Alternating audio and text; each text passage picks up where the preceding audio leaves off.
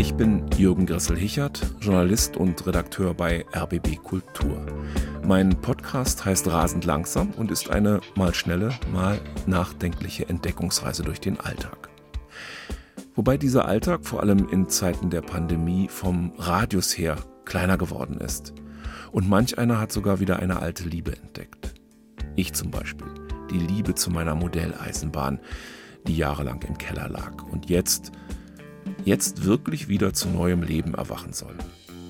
Ich bin skeptisch und frage mich, noch bevor ich die Kisten aus dem Keller hole, woher kommt diese Liebe zu kleinen Bahnen, die im Kreise fahren und eigentlich nicht von der Stelle kommen, die nirgendwo hin wollen und nirgendwo herkommen und doch, wenn ich an sie denke, ganze Räume und noch mehr Träume öffnen.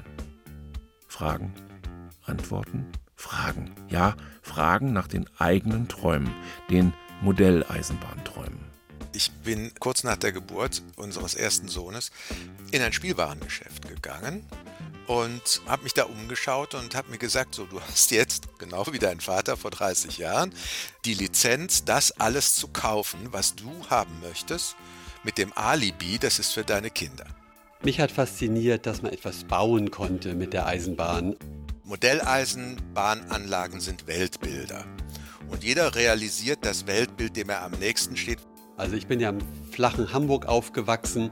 Da gab es überhaupt keine Berge und wir haben dann eine Gebirgslandschaft gebaut und dann führten da Brücken durch und Züge durch, Schienen durch. Also das Selbstmachen hat mich fasziniert, die Geschwindigkeit. Ich habe auch gerne mal eine Lokomotive oder einen Zug verunfallen lassen und das Ganze hat Spaß gemacht. Es ist Sonntag irgendwann mitten im Corona-Winter 2020-21. Keine Besuche, keine Verpflichtungen. Endlich, endlich Zeit für eine Entdeckung, eine Wiederentdeckung, vor der ich mich schon jetzt ein wenig fürchte. Drei Kisten warten seit 20 Jahren unangetastet im Keller. Seit die Kinder aus dem Haus sind, habe ich sie nicht angefasst. Warum auch? Jetzt hat mich aber erstmals wieder eine so große Lust gepackt, die alte Märklin-Eisenbahn auszupacken, dass ich nach dem Kellerschlüssel gesucht habe, dass ich mir eine alte Hose angezogen habe und dass ich tatsächlich nach ein paar Minuten in unserem Keller stehe. Erste Feststellung, es ist ziemlich feucht hier unten, viel zu feucht für sensible Elektrik und mir schwan Schlimmes. Die Schienen und die meisten Wagen, befinden sich in einem großen grauen Holzkoffer, in dem die Teile schon in meiner Kindheit verstaut wurden.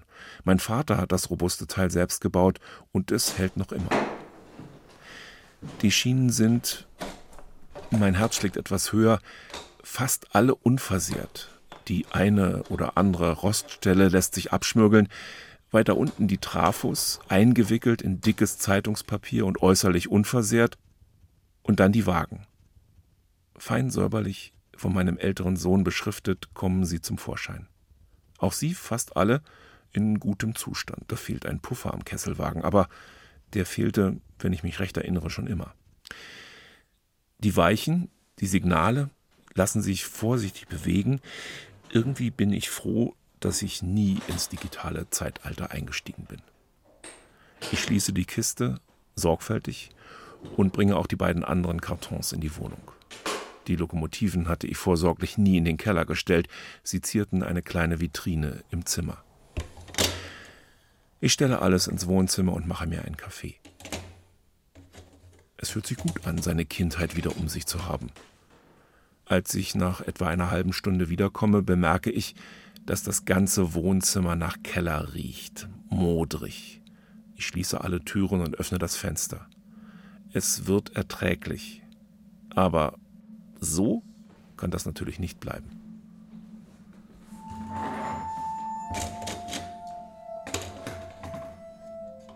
Ich öffne alle Kisten und breite meine Schätze im Zimmer aus, was olfaktorisch eher alles schlimmer macht. Ich wickle hastig alles Zeitungspapier aus und entsorge die muffig riechenden Einwickelpapiere mit Datum 2. Dezember 2000 in den Papiercontainer. Schon etwas besser.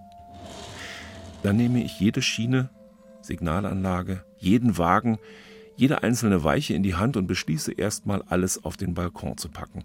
Zum Auslüften. Über Nacht.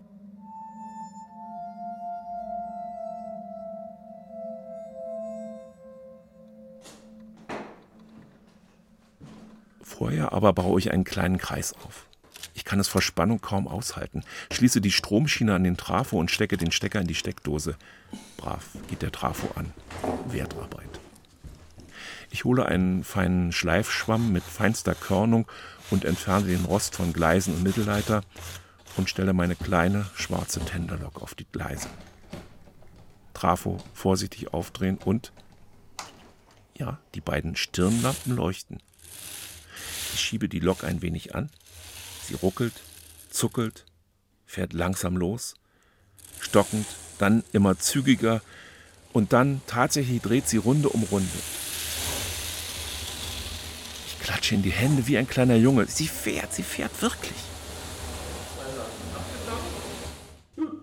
Ich muss mich sehr zusammennehmen, denn ich bin ja kein kleiner Junge mehr und so räume ich brav meine Spielsachen zusammen, lege sie auf frisches Zeitungspapier auf den überdachten Balkon und hoffe, dass morgen nichts mehr stinkt. Abends sitze ich über einem großen Blatt Papier und mache Pläne. Hm, was hätte ich gerne? Normalkreis, Parallelkreis, einen großen sechsspurigen Bahnhof, vielleicht noch einen zweiten, einen Kopfbahnhof, eine Strecke sollte durch ein Gebirge führen, mit Tunneln und Brücken natürlich, und eine Stadt mit viel Leben auf der Straße und schönen alten Häusern, ein paar Baustellen, damit es realistischer wirkt, eine Industrieanlage, Drehscheibe vielleicht? Erstmal keine Schattenbahnhöfe. Viermal 1,20 Meter misst meine erste Anlage. In der Planung. Ja, viel zu groß für eine normale Wohnung mit jetzt schon vollgestelltem Keller. Aber ich habe gelernt, im Spiel wie im Ernst, es ist wichtig, einen Plan zu haben und ihn ruhig wieder zur Seite zu legen, weil es dann doch alles anders kommt. Wie im Leben. Fragen, Antworten, Fragen. Das Motto, das mich durch mein Berufsleben begleitet hat, das wende ich jetzt auch mal auf meine Eisenbahn an. Warum fasziniert diese Welt so? Ich war ja groß geworden mit dieser 0815-Platte, ne? also so ein Schienenoval oder ein Kreis und da drin so ein, so ein paar kleine Siedlungshäuschen mit einer Kirche und einer Brücke und einem Berg rechts außen mit einer kleinen Burgruine drauf, also höchst allegorisch, symbolisch verkleinerte Welt. Und die Lokomotive und der Zug, die flitzen drumrum wie ein, wie ein Hütehund, der die empfindliche romantische Schafherde beschützt. Der Kulturjournalist Burkhard Spinnen hat sich intensiv mit der eigenen Leidenschaft zur Modelleisenbahn auseinandergesetzt. Das einfache Gleisoval mit zwei Zügen darauf, das hat ihn nicht interessiert. Und jetzt sah ich, dass ein ziemlich massiver Realismus Einzug gehalten hatte in die Modellbahnwelt was die Ausstattungsteile anging. Gut, diesen ganzen romantischen Schnickschnack, den gab es noch, den gibt es auch heute noch.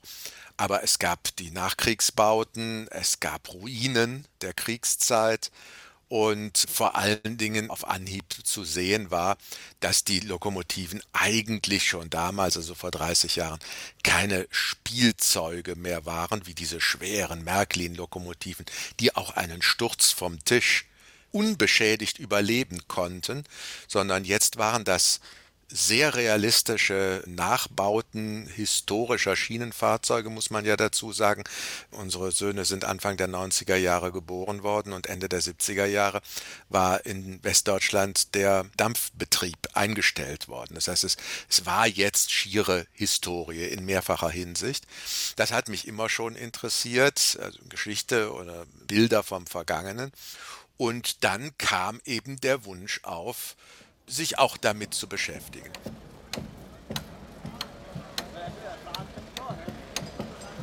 Da kam noch damals hinzu, ich habe mich Anfang der 90er Jahre sehr intensiv interessiert für unsere damals ja ganz neue, wenn auch nicht auf Hochglanz polierte Hauptstadt Berlin.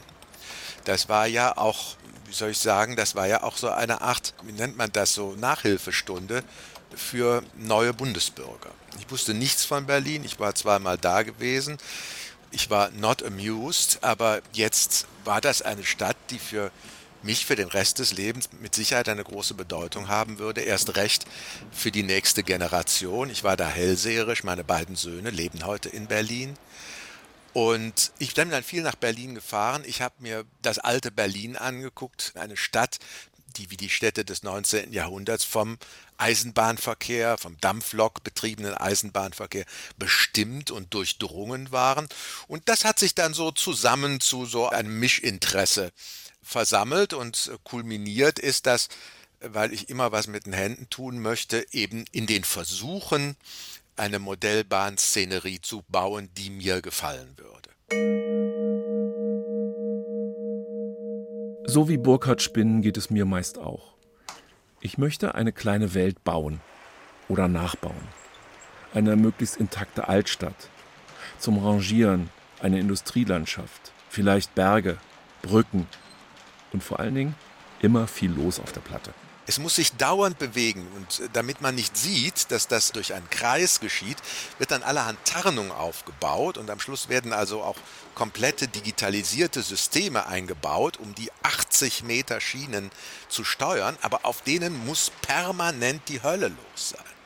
Kein Modelleisenbahner in Deutschland baut eine Modelleisenbahn, auf der nichts passiert, weil das das Realistischste von allen ist. Das Realistischste auf der Bahnstrecke ist, dass nichts passiert. Passiert nämlich eigentlich dauernd nichts. Und an Bahnhöfen, zumal an kleinen, passiert eigentlich auch fast dauernd nichts, bis dann endlich mal dazukommt. Und schon ist er wieder weg.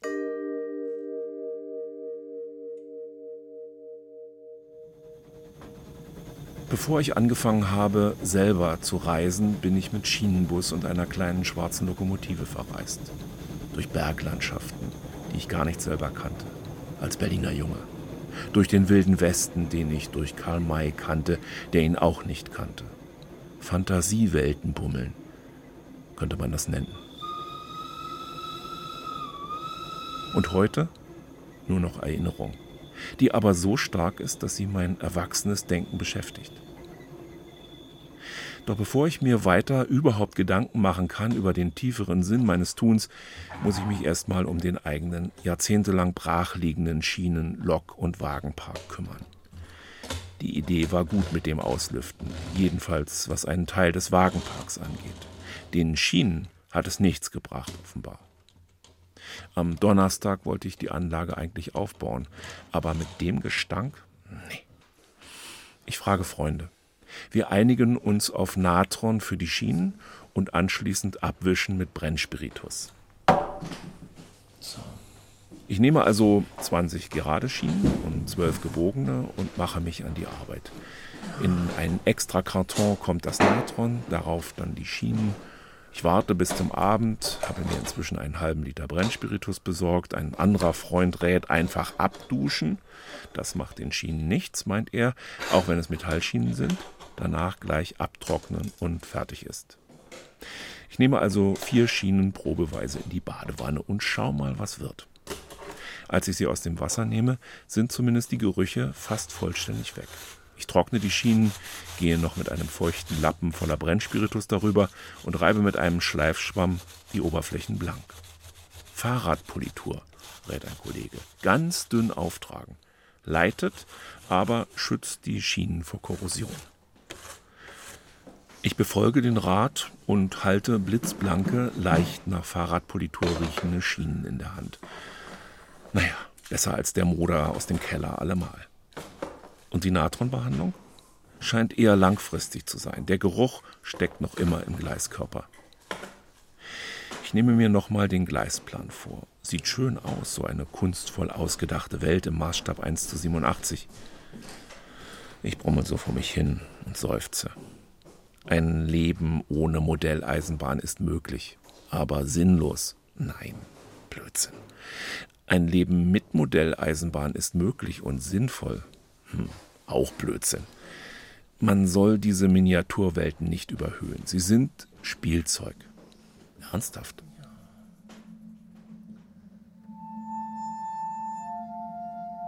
Aber das ist Magie, schreibt Hermann Hesse. Außen und Innen vertauschen. Aus freien Stücken. Genau das ist mir früher passiert beim Spielen.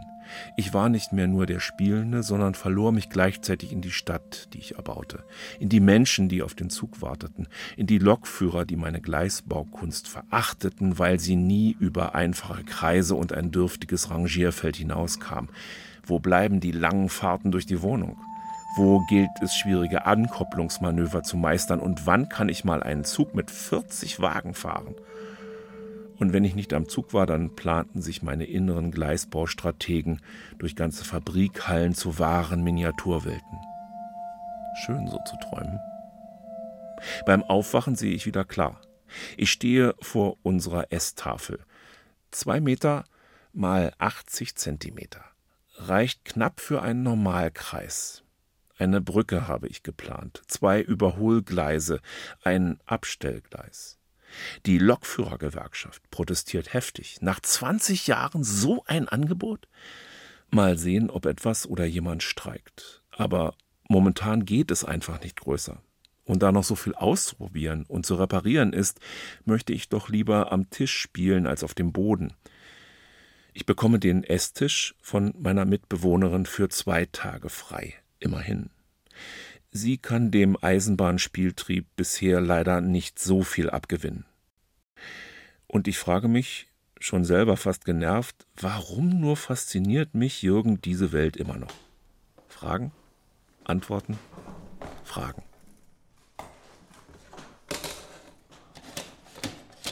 Ich beginne langsam den Kreis aufzubauen, die Brücke, und denke an meinen Freund Detlef, dessen Eisenbahn ich vor einiger Zeit übernommen habe und der sich erinnert. Mich hat auch fasziniert, dass ich eigentlich nur bei der Eisenbahn durfte ich mit elektrischen Dingen umgehen. Und dann habe ich halt auch die Weichen verlegt, also kleine Stromkabel. Das war zwar kein Wumms drauf, da war nur so Klingeldraht ja eigentlich, da konnte nichts passieren, aber eben insgesamt war das schon so, dass elektrische Eisenbahnanlage eben elektrisch war und damit auch eine Faszination auf den kleinen jungen Detlef ausübte. Ich bin schon nach kurzer Zeit total im Railway Flow. Vergesse alles um mich herum und spiele. Klein Schattenbach. Klein Schattenbach ist überall. Oder wäre gerne überall. Ein Wunschort und kein Einzelfänomen. Ich bin ja in Hamburg aufgewachsen und klar, der kleine Junge, der war total fasziniert von diesem gigantischen Hafen, einer der größten der Welt. Und ich hätte bestimmt gerne die Eisenbahn auch an die Kais rangeführt, um dann eben umzuladen. Aber das war nicht möglich. Also der Hafen und den Anschluss an das Schienenverkehrsnetz, der blieb mir leider verwehrt. Heutige Wohnverhältnisse sind nicht auf zimmerfüllende oder wenigstens mittelgroße Anlagen im Dauerbetrieb ausgelegt. Es bleibt die Sehnsucht nach dem großen Paradies en Miniature. Außerdem ist Eisenbahn meist ja doch eher eine Männerdomäne. Frauen sind, das ist jedenfalls meine Erfahrung aus 50 Jahren, pragmatischer. Und eine Modelleisenbahn, selbst wenn man da dran rumschraubt und es eine einzige Orgie des Pragmas zu sein scheint, eine Modelleisenbahn ist etwas höchst Arbiträres. Es geht darum, eine Welt zu verkleinern und in dieser verkleinerten Welt zu agieren. Als Schöpfer, als Organisator, auch als Leidender, weil man unter den Umständen dieser Welt auch sehr leiden kann, zum Beispiel wenn das alles nicht funktioniert. Das ist eine, vielfach hört man ja auch den Ausdruck, ist eine romantische Tätigkeit. Es hat sehr viel mit, mit freier Imagination zu tun, sehr viel mit dem Erschaffen eines wertfreien Raumes. Und ich habe mit vielen Ehefrauen und Freundinnen von Modelleisenbahnern und natürlich auch mit Frauen aus meiner Bekanntschaft darüber gesprochen, die fast unisono sagten, das sei nicht ihr Ding, sich da über so etwas zu beugen und sich was vorzustellen. Sie würden lieber was machen. Und wenn ich gesagt habe, ja, aber ich mache doch auch was, dann sagen die, nein, was machen, was man brauchen kann. Oder was jemand anders brauchen kann. Kochen, damit Leute essen, einen Garten anlegen, damit es darin blüht und man ernten kann und so weiter und so weiter. An der Modellbahn arbeiten ist symbolische Interaktion. Und das scheint aus welchen Gründen auch immer Männern mehr zu liegen als Frauen. Vielleicht weil Frauen durch die genetische Prädisposition, sagen wir mal, eine größere Nähe zum Existenziellen am Leben haben. Sie kriegen eben Kinder und unser eins nicht. Wir spielen nur damit. Mit Ihnen. Ja, wenn wir Glück haben.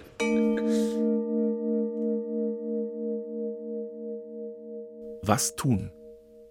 Der Alltagsphilosoph Burkhard Spinn hat dem Thema Modelleisenbahn vor vielen Jahren ein eigenes Buch gewidmet, in dem es weniger um Gleisanlagen als vielmehr um die Idee hinter den Männern, die nach Lokomotiven schauen geht. Und er hat selbst fast alles miterlebt. Sein Vater, der sich als Kind selbst keine Anlage leisten konnte, hat sich dann mit dem Sohn den eigenen Eisenbahnwunsch erfüllt. Er selbst fand das damals eher langweilig, kaufte aber, kaum war der eigene erste Sohn auf der Welt, auch eine Modellbahn. Nur kann man seine Modellbahnwünsche nur selten wirklich ausleben. Auch Module zu bauen, die man besser verstauen kann und bei Bedarf mal zusammensetzt, sind nicht wirklich eine Lösung.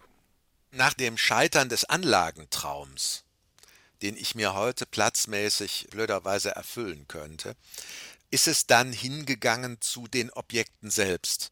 Also irgendwann ist man dann imstande, 50 preußische Dampflokomotiven voneinander unterscheiden zu können.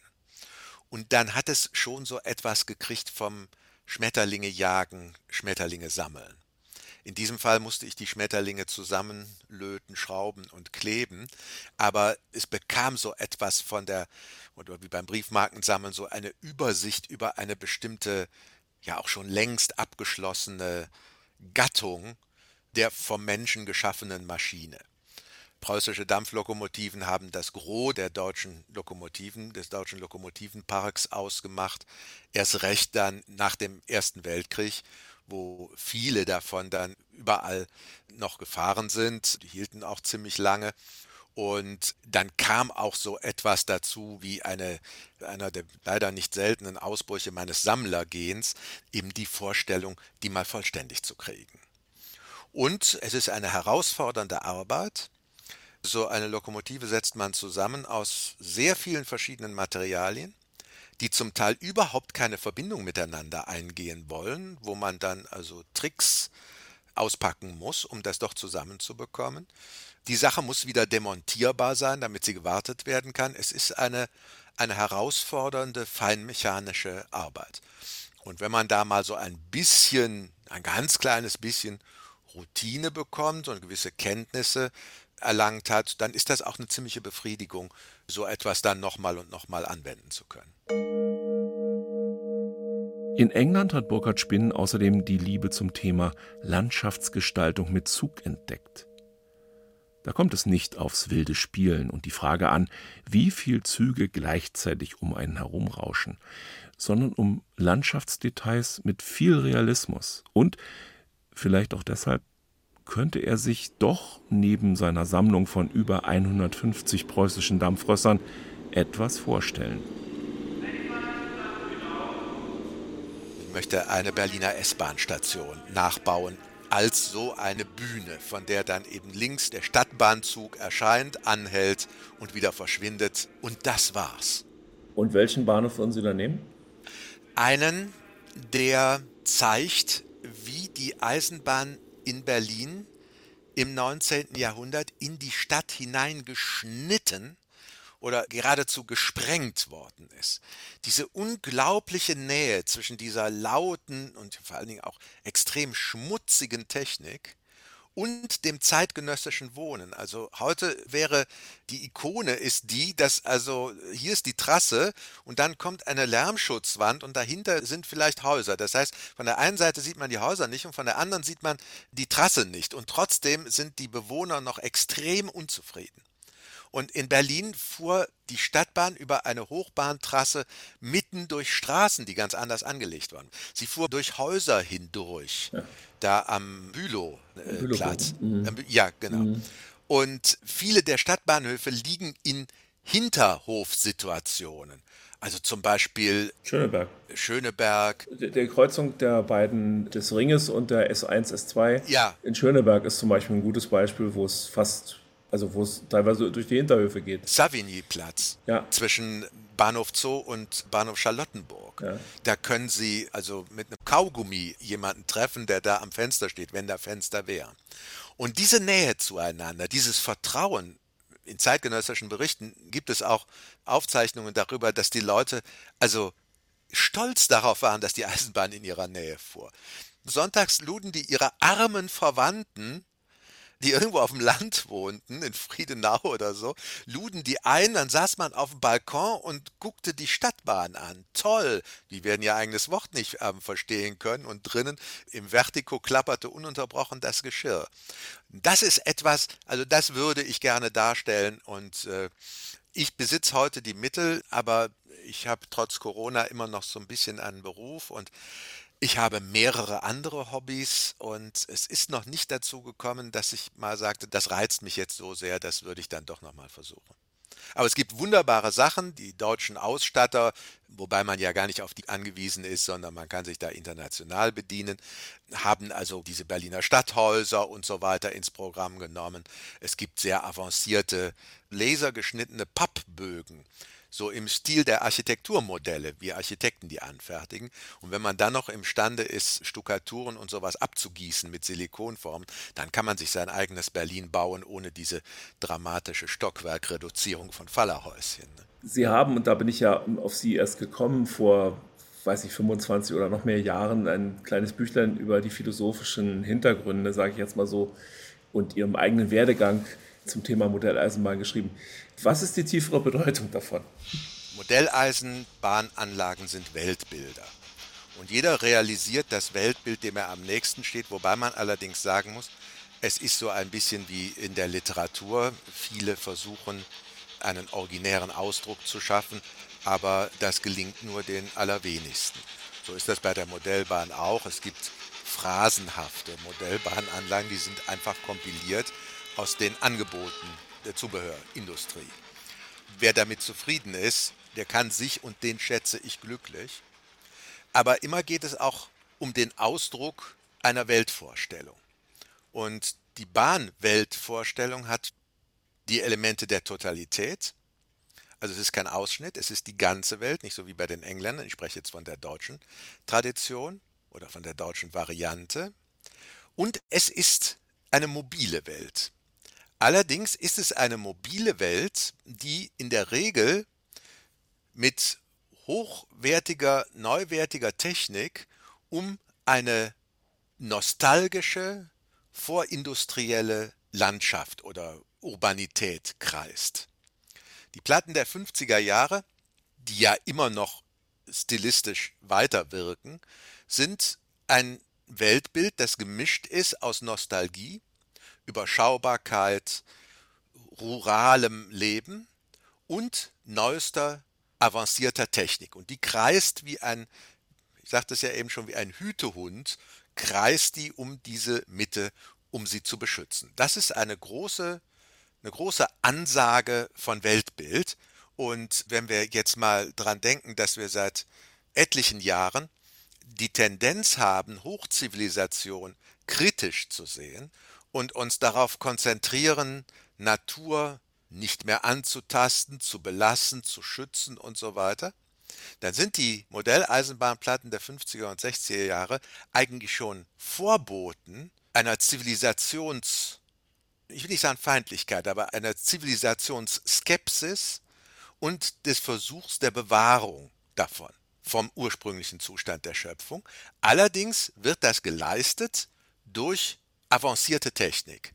Und wenn Sie jetzt sagen, das ist aber schizophren, dann würde ich sagen, ja genau. Und diese Schizophrenie bildet die Schizophrenie des allgemeinen Bewusstseins ab. Ich pflichte ihm bei. Ich baue meine Welt. Ich mag sie. Auch vielleicht, weil sie überschaubar ist. Vielleicht, weil man so viel einfacher regeln kann, was sonst im Leben eher schwierig ist. Hier kommt ein Berg hin, und ein Tunnel darunter? Nee, die Altstadt wird an einer anderen Stelle aufgebaut.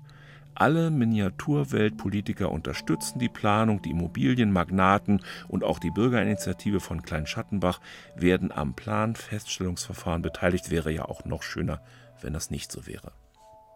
Und je länger ich spiele, desto deutlicher wird die tiefere Bedeutung des Eisenbahnspielens. Sie ist, glaube ich, letztendlich einfach nur die Lust am Spiel, das den einen fasziniert wie mich, der für einen wertvollen Moment nichts wichtiger findet, als die Züge im kleinen Schattental nicht kollidieren zu lassen.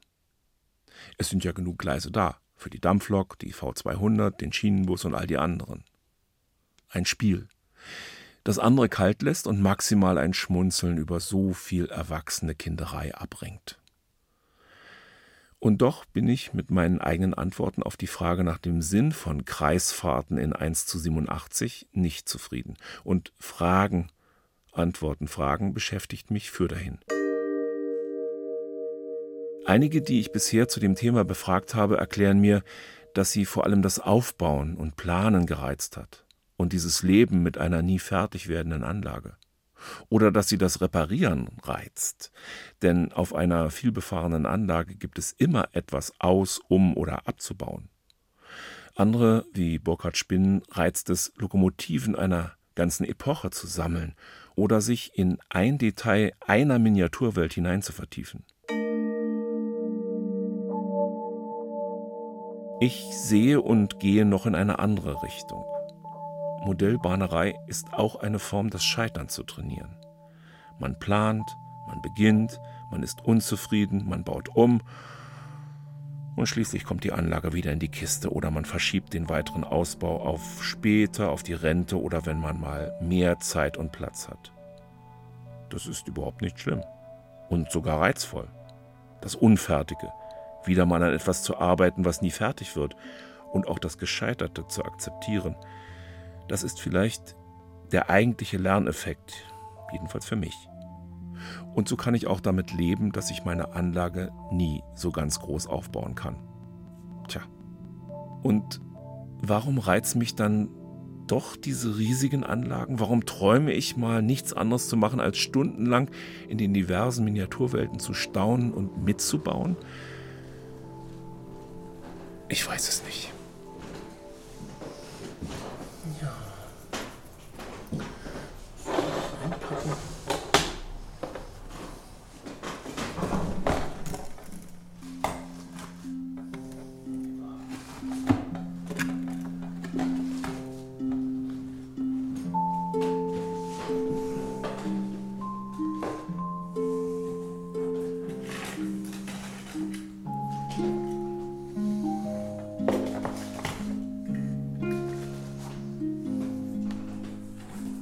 Öffne den alten Koffer meines Vaters und baue die Anlage langsam wieder auseinander, lege die nicht mehr kellermodrigen Schienen übereinander, wickle die Wagen in altes Zeitungspapier, verstaue die Trafos in neuen Umzugskartons und sichere die empfindlichen Häuser, Signale und Bahnhöfe mit Styropor und Luftpolstern.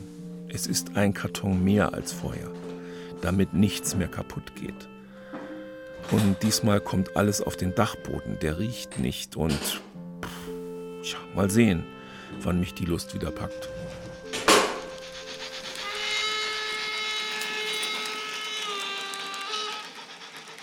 Das war rasend langsam. Heute mit einer Reise en Miniature. Technische Gleisbauarbeiten Gabi Klusmann und Sabine Dressler, Streckenplanung und Stellwerkregie Roman Neumann. Ich heiße Jürgen Grassel-Hichert und freue mich auf eine Reise mit meinem Lieblingsbegleiter, vor allem wenn ich so für mich hin alleine simulieren will. Mein Radio. Oft schon als Scheintod empfunden, begleitet es mich und viele andere seit Jahrzehnten. Zeit also für eine Liebesgeschichte. Beim nächsten Mal.